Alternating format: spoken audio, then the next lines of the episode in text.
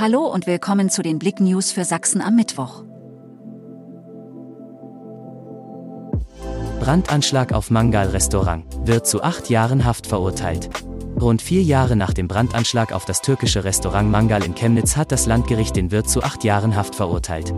Die Richter sprachen den 50-Jährigen am Dienstag unter anderem des versuchten 15-fachen Mordes sowie des Betrugs für schuldig. Razzia in Leipzig. Mehrere Arztpraxen von Polizei durchsucht.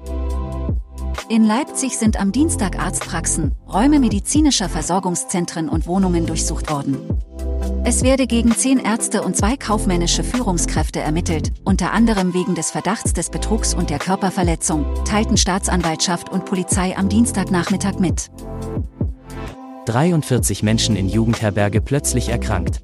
In einer Dresdner Jugendherberge sind am Dienstagabend plötzlich 43 Gäste erkrankt. Wie ein Feuerwehrsprecher sagte, mussten zehn Einsatzkräfte von Feuerwehr und Rettungsdienst die Menschen, die an Durchfall und Erbrechen litten, versorgen. Drei Schwerverletzte bei Verkehrsunfall in Weißbach.